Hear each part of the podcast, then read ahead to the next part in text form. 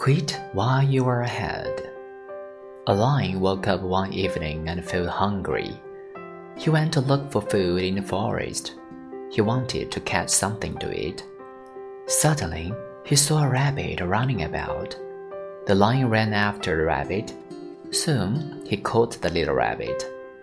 As he was going to eat the rabbit, he saw a deer.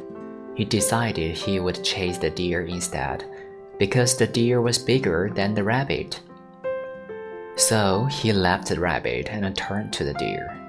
The deer ran fast and finally escaped, as the lion was too hungry and tired to run. The lion stopped running. He said to himself, I should go back to eat the rabbit.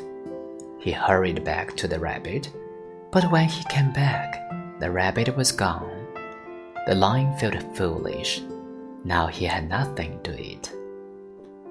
As the old saying goes, quit while you are ahead. If you already have everything you need, you shouldn't let yourself become too greedy.